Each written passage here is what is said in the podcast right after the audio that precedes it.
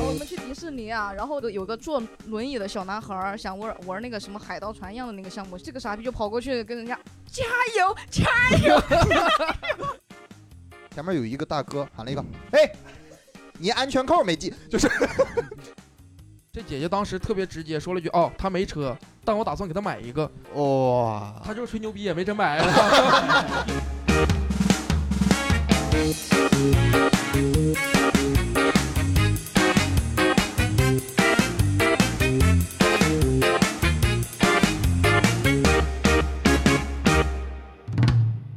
，Hello，大家好，欢迎收听由二三三脱口秀出品的播客节目《三言两语》，我是主持人云鹏，感谢大家的到来，谢谢。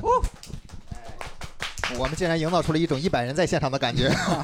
今天我们同样也是邀请到了我们三位嘉宾来到我们现场，跟大家一起聊聊这期的话题。先请嘉宾来介绍一下自己，呃，大家好，我叫小王啊，我叫小王，有没有什么标签啊？呃，也没啥标签了，就叫小王就行，就叫小王就行对对热心市民，热心这算是我们的。神秘嘉宾啊，对吧？其他两位嘉宾，啊，我叫周易，我叫周易，也是个脱口秀演员。啊，我是毛毛，也是个脱口秀演员。是我们这个 嘉宾的组成非常的单一啊，大家都是脱口秀演员。三个社恐已经定了。啊，嗯基本上三个社恐吗？三个社恐吗？你也是吗？呃，我算是杂杂杂交吧，算是一个就是杂合体啊，偶尔社社交，偶尔社牛。那么我们本期主题基本上已经定下来了，就是聊一聊社交恐惧症和社交牛逼症啊。问一下几位嘉宾，大家都是，你觉得自己是一个社恐患者吗？周一，你觉得？我绝对是，绝对是。那你为什么会选择来参我们播参加我们播客呢？那不是你揪我揪多少遍吗？我我昨天还是前天，我跟他说，要不然我不来了，我写段子，我又工作，我很忙的。我他说，他说，他说那个，他说什么？公众号已经发出去了。我操！上面写了只有他不来可以，因为他是神秘嘉宾。我可以随便换，然后可以随便换。其实当时说神秘嘉宾的时候，因为我们还没有定下来这个人到底是谁。对对对，主要是这样。啊，毛毛，你觉得自己算是一个社恐患者吗？有一点吧，但跟感觉普通社恐又不太一样，就属于那种社会恐怖分子。这是你今天想的第一个梗是不是？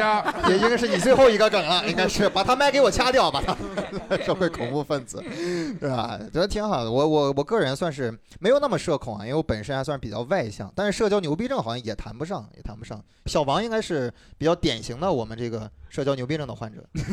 你会有社恐的时候吗？我会有，我会有会有，我会有。是这样，就我我其实挺社恐的，我是。大家觉得我是那种特别外放的人，但也事实上也是了，但就是 就是两个人如果说没有那么相熟的时候，你就觉得可能不太好沟通，不太好聊天。对对对，不知道聊啥，就是我不会找那种切入点，你知道吗？就假如说我觉得你好看，但我是找不到切入点，就说这句话。现在找到了，啊，我操，好像会了。啊，这是我今天想的第一个梗。其实我也查了一些，说社交恐惧症啊，它到底有什么表现？查的说什么？呃，就是总是害怕自己成为别人注意的一个中心。觉得周围所有人都在看着我，你自己做了什么事儿，呃，别人都会评价你、炸着你或者怎么样的，这是很多社恐人担心的事情。你们觉得社恐或社恐大概有哪些类型？你这两个问题已经给他俩问社恐了，是吗？我就朝这聊吧，我就是 啊，今天是对谈是吧？是吗？啊，对谈啊。啊。社恐发了，你知道社恐第一个就是得跟着笑，你知道吗？也不知道是啥，但就跟着笑，然后就开始跟着笑。我们演出时候也经常有啊，有些人根本就不知道我们的笑点在哪里，但是大家都笑了，但那不笑又不太合适。对他甚至到现在都没张嘴，你知道吗？张了。哦，这咱们是个音频节目，看不到啊。咱们对，咱们是个音频节目。对对对对。当时我们录的时候还担心呢，说我们桌上摆这几个什么。瓶子会不会？哎，不是不是啊，咱们桌上摆了这个好瓶几个矿泉水的瓶子，万一以后有商务茅台嘛？是吗？茅台。万一以后商务呢？哎，你的梗又第二梗出来了。哎，我上一份工作，我上一份工作干了两个多月，然后我老板每天说我每天都很痛苦。他是说我我也不跟任何人说话，我就在那一直坐着，表情也很痛苦。我现在感觉你就很痛苦，真的感觉。他他觉得我应该是个深不是不是，你别打断他，他要出梗了。没有没有，他觉得我是深度社恐。你平时会跟之前的同事社交吗？有可能跟异性的话会社恐会深一点，同性的话就会没有吧？是不是，小王？呃，我还可以，我还可以，我主要是靠不要脸，你知道吗？主要是靠不要脸。好不好看也很重要，就你对那种帅的肯定是。好看的。我说你咋跟我话这么多呢嘛？这是 他在说这段的时候，全程在看我和小王，都没有看周易的脸。我觉得帅的我还是多说几句的，但是这个啊不是不是不是这个这个这个我想到完了呼兰一个段子，呼兰一个段子，他有他有个段子，我我不知道你们有没有听过，他说看到长得好看的人是不敢上去打招呼的，在地铁上看到丑的人会忍不住多看几眼，哎，是不是？是不是？你不要看着我说完这个东西的时我候我不是我替你解围了，哦我不是吗的，越好看我越得多看你知道，越得多看着。啊，个人情况也不一样吧，不同的人社恐的那个情况也不一样。我觉得很多宅男啊，或者怎么样，因为我之前也也也也有宅过一段时间，就是在家里也不跟人交流，有段时间出去以后就完全不知道该怎么跟人交流沟通了。啊，是那段时间没钱花了吗？还是那段时间就是因为在家里才有钱花，出去就没有钱花了。在家里的时候，真的，我觉得社恐犯了？哦，那是什么就是？没钱。这么简单一个解决的问题哎吗？呀 这讲一些社死的经历了，我不是可以可以先问一下观众，你非常不情愿呐，这想一下啊，有没有那个非常社死的？就是非常社死倒还好，就高中参参加那个运动会，就剩啥我报啥嘛，报了个嗯跳高，然后跳高那个时候反正您多高？您多高？我一米七二，哦，那就是一米六八的意思，就是 好梗好梗。然后那个时候报跳高，最后三三十来个人跳了个第八，还挺开心。明白。然后跳出来第八名以后呢，很开心，我在那边要掌声，然后全场鸦雀无声。然后那个你为什么拿到 第八的时候还有一脸要这个掌声？就就是是我感觉我突破了自己，啊，这确实是就值得。从一个不会跳的人，就硬从三十多个人脱颖而出，跳了个第八。哎，那我能脱颖脱颖而出会用在第八名这样的名次上吗？对，脱颖了二十二个人，哦，二十一个人。哎，我而且还想问，就你第八，你大概是跳了多少米？你还记得吗？呃，一米这个数量级好像不太能适用于这种奥运会、运动会之类的东西。保守的讲两米不到，哎，保守的讲应该是两米不到。呃，没那么保守，没那么保守，应该是确定一说半，米，你知道半米就够了。确定来说的话，应该是两米到不了的。应该是两米到不了，对因为现在，因为我很喜欢张国伟嘛，张国伟他们就是啊跳高嘛，跳高他嗯最高纪录是两米三九还是三八，这已经是最高的啊亚洲最高的记录了。对对，那那你这差一个龙吸水呀，这是。但是但是你说到张国伟，我觉得张国伟他挺社交牛他应该逼症的算社他是社交牛逼症，他他太狠了，我这到现在都记得他那些白鹤亮翅那些动作的呀。我觉得我跟张国伟的区别就是，一个是跳得过去，一个是跳不过去，一个是跳过去有掌声，一个是跳不过去没掌声。呃，你们的区别不只限于此，啊就是国伟他也算是一个明星啊，明星。他好像两米多。对呀、他本身的身高两米多，和一米六八的呢，还是不是一个数量级的。我当时真的之前上学的时候也有参加过这奥运会，也不是奥运会，哦参加那我也参加过。参加过运动会、校运会，校运会、校运会，保研嘛，保研嘛，我操！不是保研。这也是一个梗是吧？对，啊，我准备的第一个梗就在这出来了。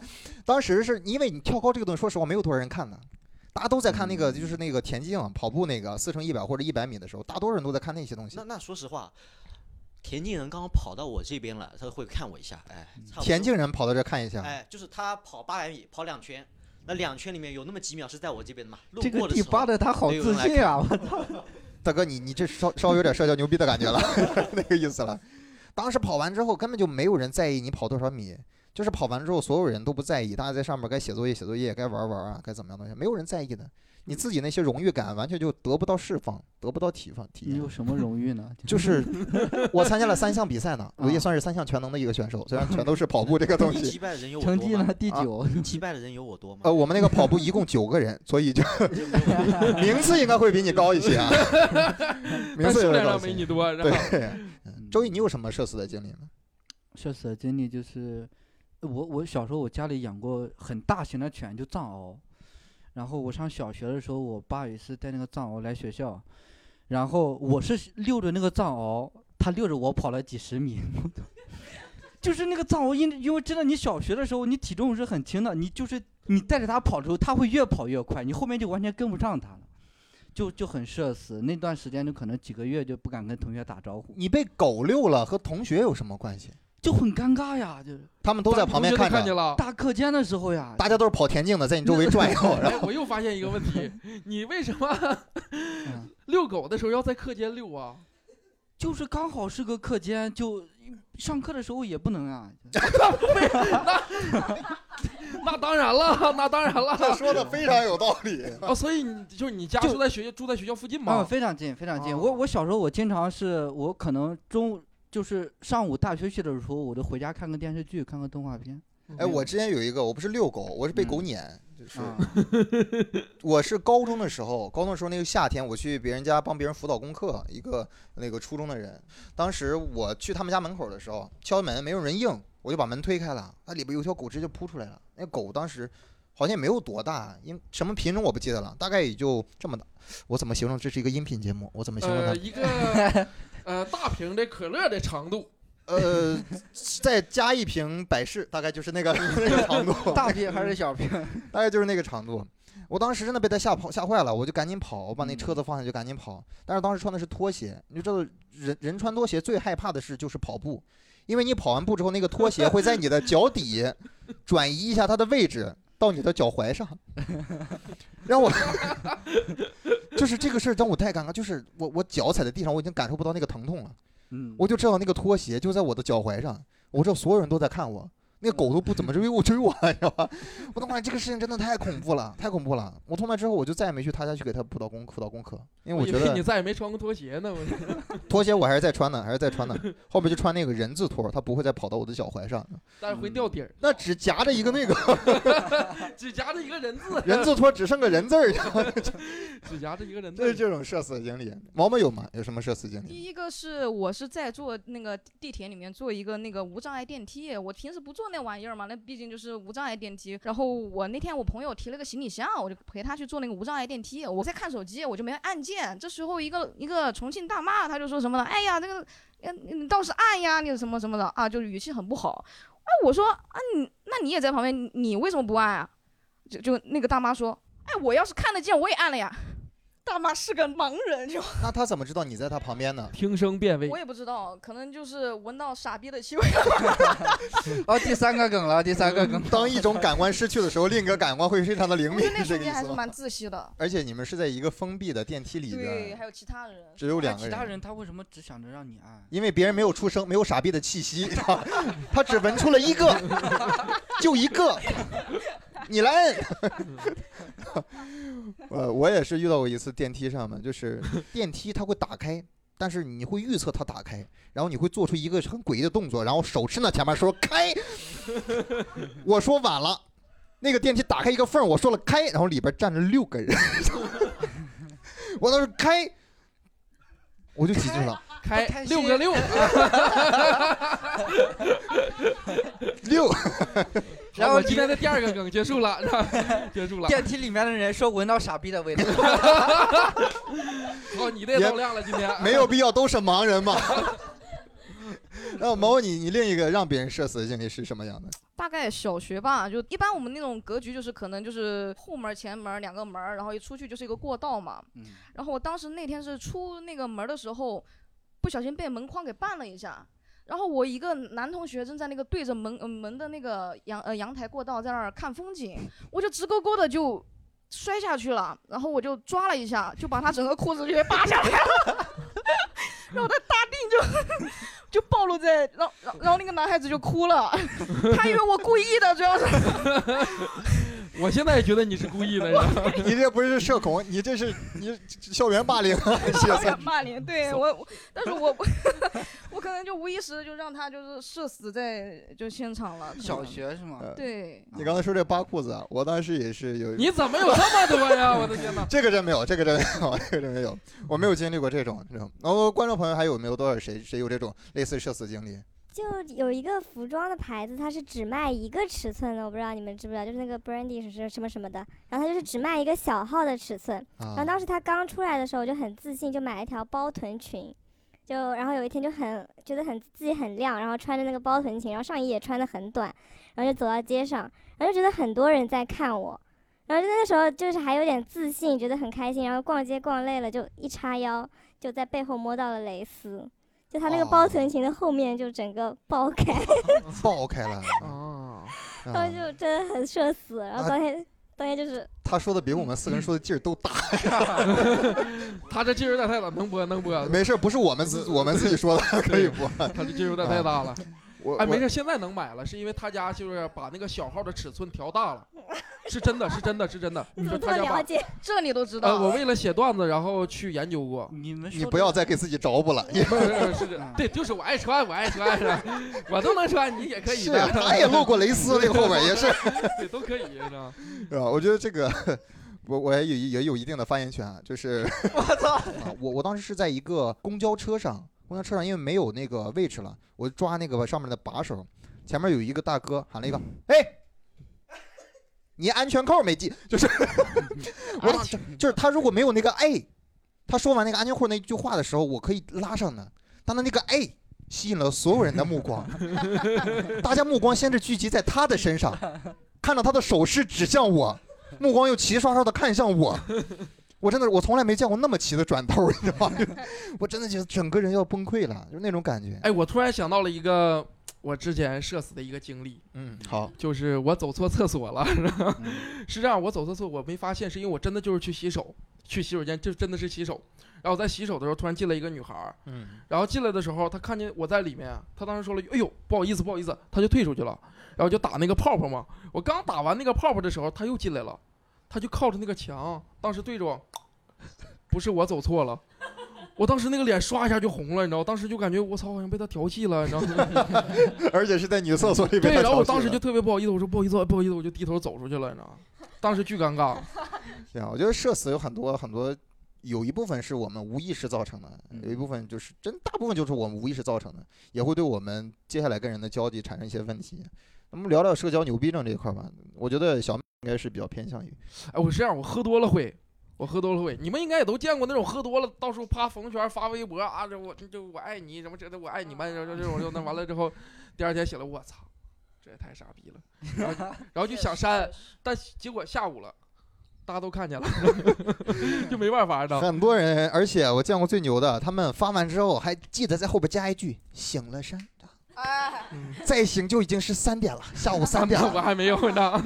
妈醒了删，我就在底下评论，我说那得看你醒的时间了，因为我的我睡得也比较晚，基本上所有人发这种晚上的这种 emo 的或者说傻逼的，就是情绪化的东西，我都会看到，我都会看到，然后每个都会在底下给他点上赞。然后第二天他们看到的时候就会知道，昨天有人关注到这一点了。我甚至有的会截图下来，然后 对，我也发一条，你你是醒了山，但我就不怎么删了，就是这样。就是如果你身边有一个那种巨社交牛逼的人，其实是蛮尴尬的。那我在大学里边参加过那个话剧社团，所以说跟一些演话剧的或学表演的朋友特别熟，他们就是很外向。你们知道，就是那叫什么蜜雪冰城，他们刚刚出来，嗯，他们就可以在那个蜜雪冰城的门口唱歌跳舞，他就在旁边跳，所有人的目光都看向他，然后他看向我吗，没有，我没有跳。你咋没跳呢？视频我都看见了。啊，是吗嗯？我不是说醒了山吗？我是说，想到，我有一个朋友，朋友一个大学同学，他还挺挺会挺社牛的，就是那种我翻译一下，叫社牛，他是一个重庆人。对对。那他我他上次是我们去迪士尼玩，迪士迪尼，哎呀，士尼，哎呀这个，太难了，我。然后我们去迪士尼啊，然后当时排队的时候，那个快速通道是我们在旁边排着，就是一个有个坐轮椅的小男孩儿想玩玩那个什么海盗船一样的那个项目，像什么那个什么，嗯。这个傻逼就跑过去跟人家加油加油，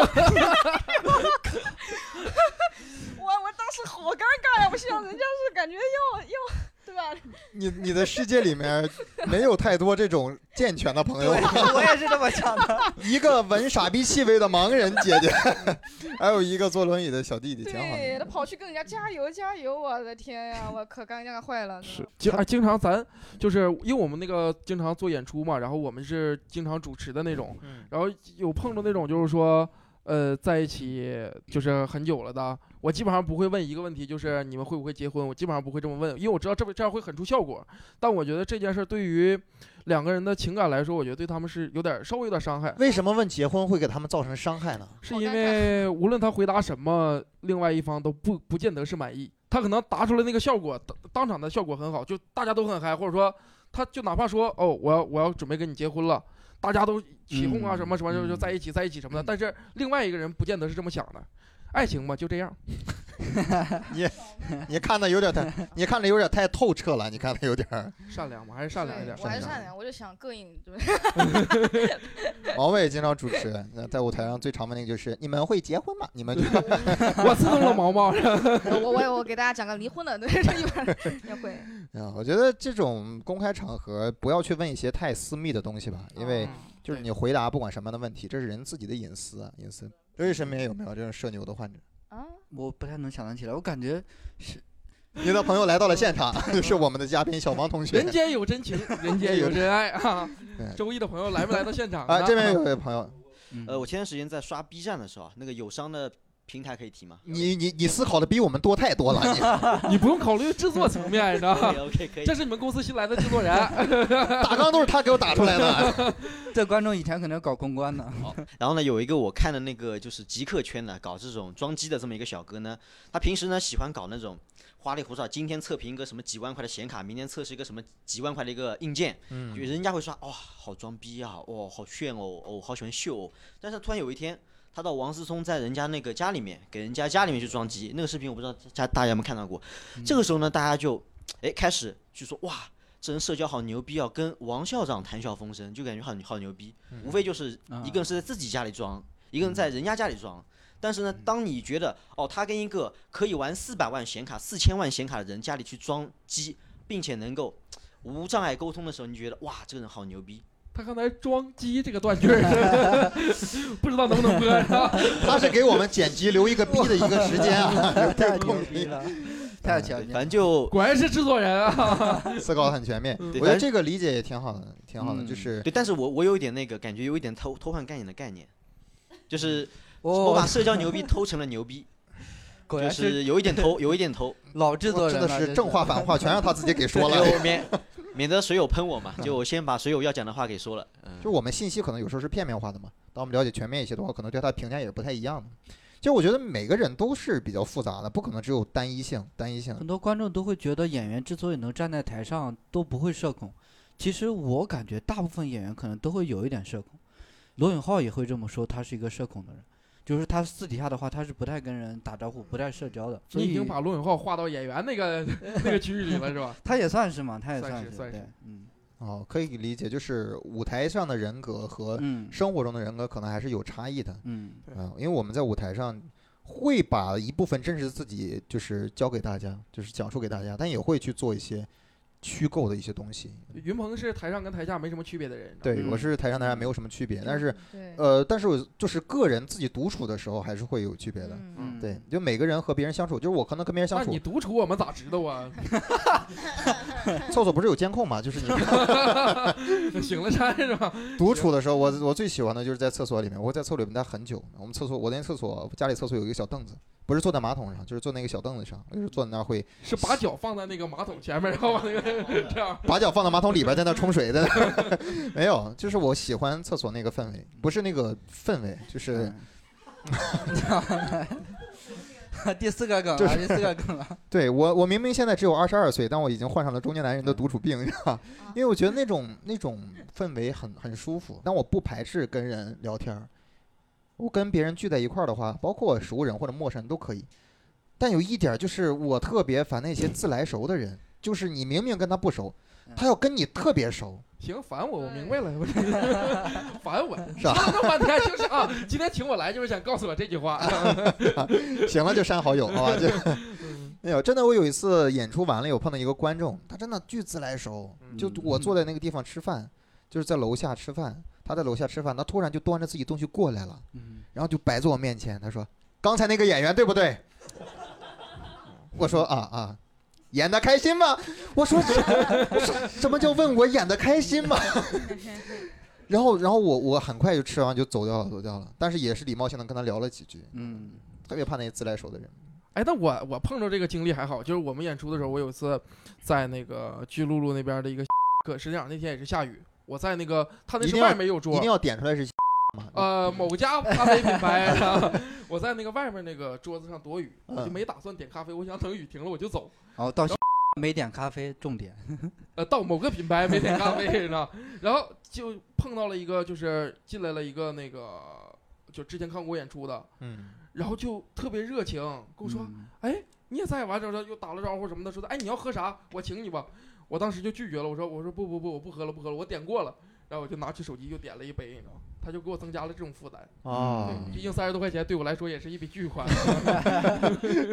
确实是，有时候你也很难拒绝别人的别人的一些好心，好心一些好心好意，嗯，尤其是你真的去一些呃你不准备消费的时候，大家会会很多人会给你推荐，有些人就是抹不开面儿，不愿意跟别人去拒绝，比方说去理发店之类的，他劝你办卡或者说怎么样，因为你要不办的话，你需要跟他沟通一阵儿，嗯，但是沟通这一阵儿就会让一些社恐患者非常的恐惧。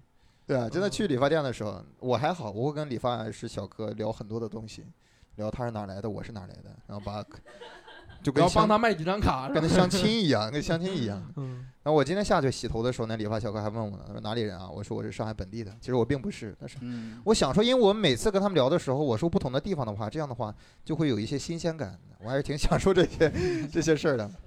有时候碰到一些出租车司机，也会跟他们聊。你有时候是不是想着编好一个故事，就想去剪个头发？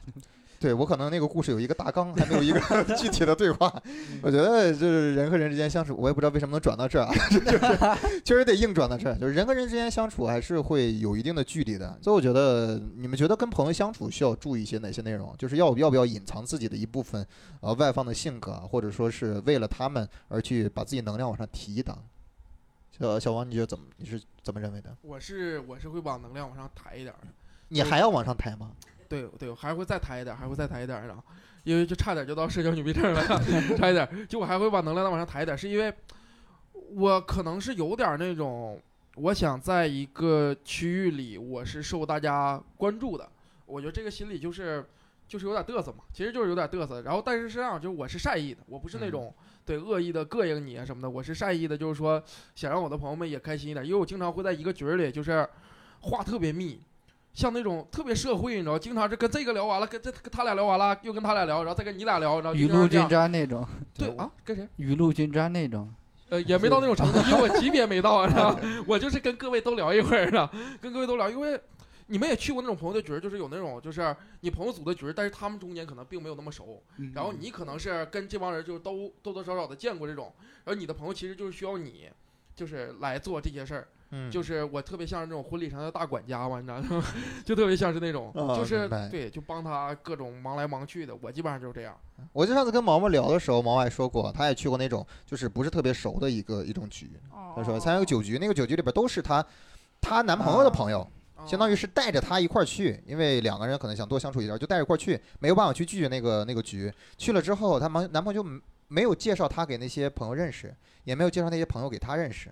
对，他就可能没这方面的意识，就太太小了，那 太小了，姐弟恋，姐弟恋吗？暴露了凡尔赛了，就是 太嗯还小，养成系男友嘛，就哎，但是他刚才说到那个就是姐弟恋这个事儿，是这样，就我之前跟一个姐姐恋爱的时候，我跟她去参加一个她的局儿的时候，就是她的朋友们。对，然后我发现男生跟女生有一点是不一样的，就是如果我得知我的朋友找了一个比自己小几岁的女朋友的时候，嗯，我只会骂我的朋友傻逼、老牛吃嫩草什么，我只会说我的朋友。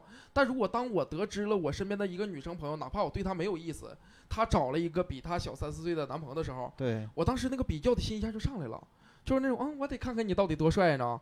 就男生，我发现我自己是是会有这样的。啊。然后那天我去那个局儿的时候，我就发现有一个人对我特别有敌意，是为什么？我怎么发现的？就是因为我没坐在上菜口，但他老想支持我干活儿，老想支持我喊服务员，又拿这拿那的，你知道？然后我当时就有点不太愉快了，啊然后我就跟这个姐姐说了，然后在吃饭结束的时候，他那朋友突然问了我，哎，哥们儿，我叫好代驾了，要给你也叫一个吗？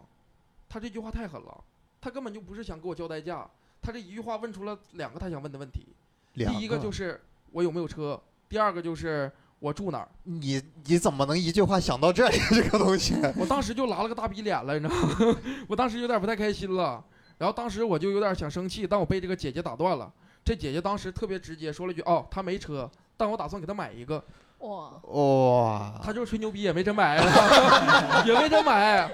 对啊，对，就是，但是她帮我解了围嘛，我我其实还是挺感谢的，还是挺感谢她的，因为她其实也能感受到我觉得是这样，我觉得女生其实比男生心思更缜密一些，她们其实是更嗯能感受到这个氛围的。确实，我觉得这种局里边出现尴尬的气氛，能解能出来解围那个人真的很不容易，因为他们要要让这个关系保持下去，否则让这个事情尴尬了之后，几个人都难受。对，都难做嘛。大家聚在一块儿聚餐，或者说怎么样，最最重要的就是开心嘛，最重要的做人最重要的就是开心嘛，对吧？对，没办法嘛，嗯所以就得找几个像我这样的朋友，然后一块儿去，对对对一块儿去。一块儿的。但是嗯有时候，如果这个局不是我组的话，如果不啊是我组的的话，我可能就会尽量减少自己的发言。嗯哦，，对对对，这个原因就是因为这个局上的这这叫什么主，嗯，就嗯主主主人或者怎么样，他传这个嗯局的人不是我，对对对，要让那个人体现出自己的一部分的那个社交能力或者怎么样。因为如果我嗯太就喧宾夺主有，点跳了。对喧宾夺主了。哎。我不知道女生会不会这样啊？因为嗯我自己的小感觉发现，就是我参加这种局儿的时候，我发现女生会暗自比较，就是女生暗自比较是这样的毛毛你会暗自比较吗比？较啥？就是女生会从自己今天的穿着上来说，假如说女生一定会有一个感觉，就是当我得知了今天这个群上有另外一个女生的时候，我今天一定要打扮的比平时还好看。就是我不知道，哎，你发出了笑声，你这是有啊，这是，就是一定会有这种感觉，就是专门穿上那个新买的那个小号的那个 包臀裙啊，我这目光必须都得到我这儿上，就是这样。就是你跟人家相处，你要接受对方的差异，接受对方的不同嘛。跟小王可能比较外放一点，我可能跟他的时候，我们就比较跟小王比较外放一些。然后跟周易的话，我可能就会把自己的也稍也稍微往下沉一沉，就跟不同人相处的过程中，可能也会去做自己的调整。小王，你会自己调整自己吗？我会调整自己，就是我跟，呃，哎，我不知道你们今年看没看那个脱口秀大会，然后有一个叫嗯小佳的朋友，你们应该知道吗？嗯，对我跟小佳，我跟小佳关系非常好，然后我跟小佳在一起聊天的时候，就是我不会太那么外放，是因为我在没跟他认识之前，我对他稍微我知道他演的很好，但我对他稍微有一点。就我不知道该怎么跟他沟通，我怕我冒犯到他。但我们嗯关系很好了之后，我们就随便开玩笑嘛，嗯是这样的。我会呃不同的会不同的有一个分，哎，这句话说的好像像一句废话，你知道吗？就是我会有不同的分级吧，呃，一级、二级、三级什么 这种的，也是这种的，就是能明白，能明白，对对劲儿使多大，你知道，就是这样。对，能明白。所以社会嘛，要不咋说？跟不同人聊天也会去，你周易你会去跟别人不同的朋友，他们的性格不同，跟他们转变自己的一些说话方式，吗？跟跟比如说，因为我我正常是有工作的嘛，我跟同事跟和跟脱口秀演员相处就完全不一样。嗯，嗯，对，确实是因为像脱口秀演员，可能开玩笑会会更放松一些，嗯更对对放松一些。对我之前我之前我最开始讲脱口秀的时候，其实我还挺挺外向的，但是因为跟脱口秀演员经常开玩笑，导致我在公司也跟同事开玩笑。我有一次我直接领导说一个什么东西，我直接我就相当于直接说他是傻。我后来立马收了，我这样这不这不行这不行，我后面就真的我正常就是在公司我就很少说话了，因为我感觉很容易就说错了。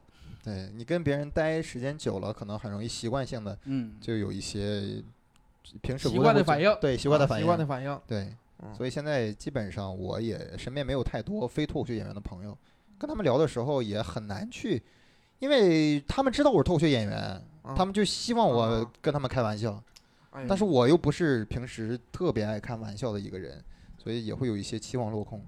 嗯我有时候也会刻意跟他们开一些玩笑，然后开玩笑把他们惹得不高兴了以后，他们就不会再让我跟他们开玩笑，就是 也是做出一些改变，上都是你开玩笑，完之后人家没来没懂，你知道吗？没勒你，基本上也是这样。然后我就拉了个大逼脸，然后我就啊。嗯然后接下来，其实我们现在聊了也一个多小时了，我们这边有一个有一个小的环节啊，也是试的环节，就是说刚才聊了很多社死相关的东西嘛，我们也准备了一些就是特别社死的一些场景，想看大家在这种场景下怎么样去应对啊。第一个是什么？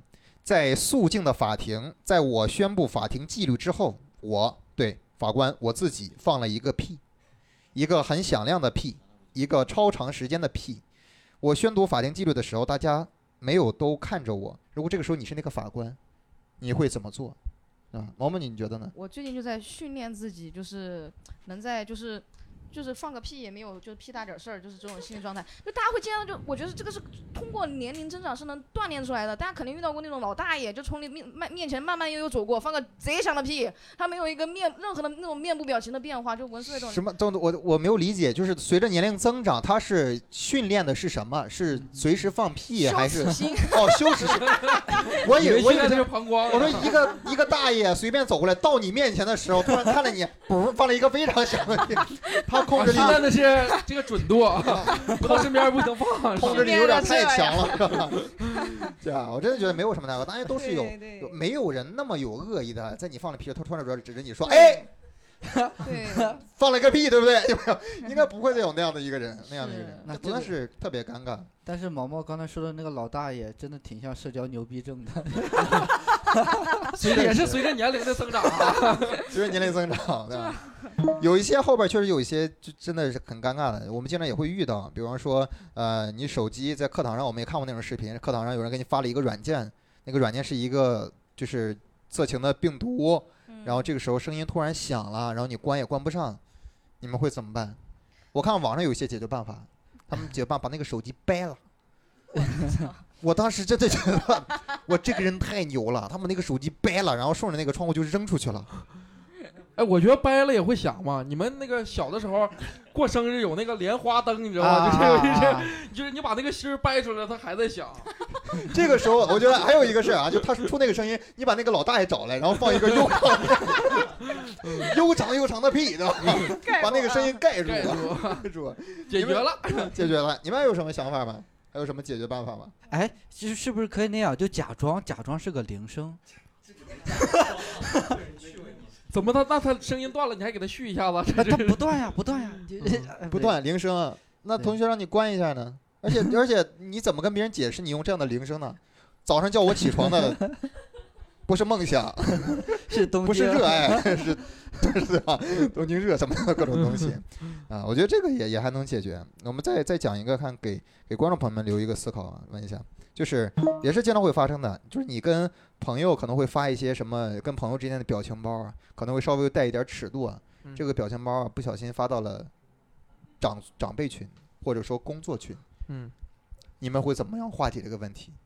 大家可以想想，看看有什么有有好的办法。我有一个，我有一次就是发了一个特别那种，就是也还行吧，还可以，但是长辈指定是不接受的那种尺度的，你知道吗？啊，嗯，然后我立马 去那个呃某个社交软件，就是咱们总用的绿色的那个啊，那个社交软件上，然后用那个搜索，找了一堆关于什么什么什么防癌什么什么什么这种的，把它顶上去。对我真的是这么做的，找了一堆，找了可能十几个吧，光给它顶上去哎，你。知道现在那个那个绿色那就微信嘛，就嗯微信那个东西，它是有就是显示你有多少条未读消息，就你点它可以直接到最哦上面那就这样，我就把自己的那个删掉，我自己看不见就完了。删掉。现在好像微信，好我。我自己也不撤回就删掉。你们有人有 解决办法吗？如果你们想不出来的话，可以现在大家去往群里发一个，这样大家脑子可能会更 更快一些。我觉得那样，我觉得那样就嗯可以。你比如你可能发一张图片，一张，然后你再再发一些错误的乱码的一些文字，然后就说你手机中病毒了。哦，这个有解释。我看过很多人就是可能发了一个什么东西，对然后就就隔一段时间对，你或者发一个贷款或者干嘛，发一个朋友圈儿，然后感觉他干过这事儿，有经验。应该是 这都发群里了，我操！